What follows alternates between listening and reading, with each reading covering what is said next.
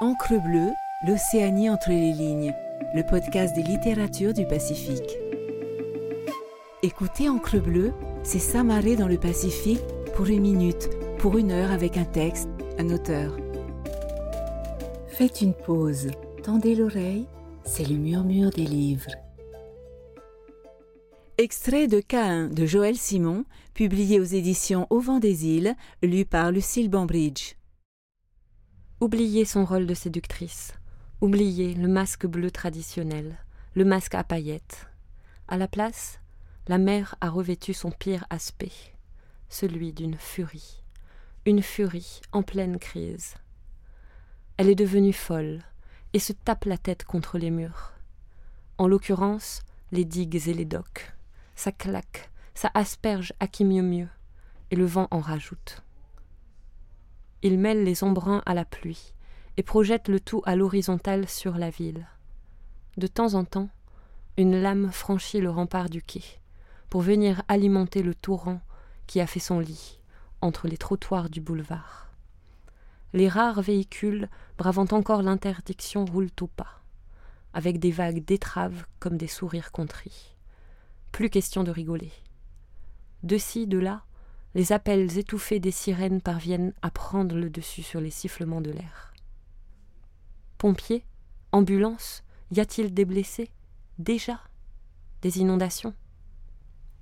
Le centre du cyclone est pourtant relativement loin encore. Il a freiné sa course en direction de la ville et fait maintenant du surplace, à quelques 150 kilomètres dans le sud-est, comme s'il hésitait, en se renforçant de plus belle. Il aurait atteint la cinquième catégorie, la catégorie des super lourds, la catégorie des tueurs. Encore à quelque distance, c'est vrai. Mais sa position stationnaire contribue à accumuler la mer devant lui, la mer qui a déjà beaucoup monté. Qu'adviendrait-il si le cyclone reprenait sa trajectoire? Guillaume se protège derrière un pilier de la gare maritime sur le terre-plein entre quai et boulevard. Cache-cache avec les éléments, il adore. Du sac étanche qu'il porte à la ceinture sort le fil de l'écouteur qui le relie au monde. Personne n'a appelé, et personne ne l'appellera. Alors, portable en position radio, et basta. Mais même la radio n'a plus grand-chose à dire.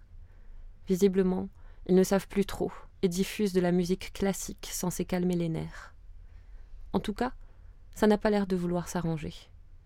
Plusieurs fois déjà, des vagues brisantes ont franchi le parapet, flot de mousseux marins, pétillants et vindicatifs. Il s'est retrouvé là-dedans jusqu'aux genoux, obligé de lutter pour ne pas se laisser remporter. Mais l'attrait du jeu efface la prudence et le tient scotché là, près de son abri dérisoire. Le jeune homme n'a rien à perdre. C'est un privilégié, il ne possède rien.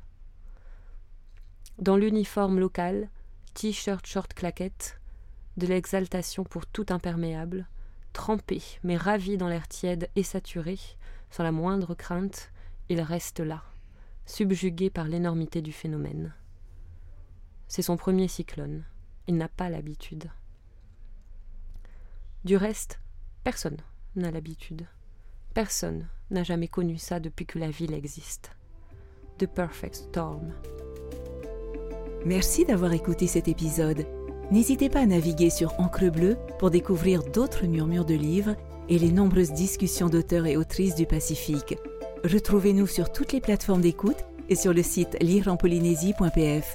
Maruru et Yaorana.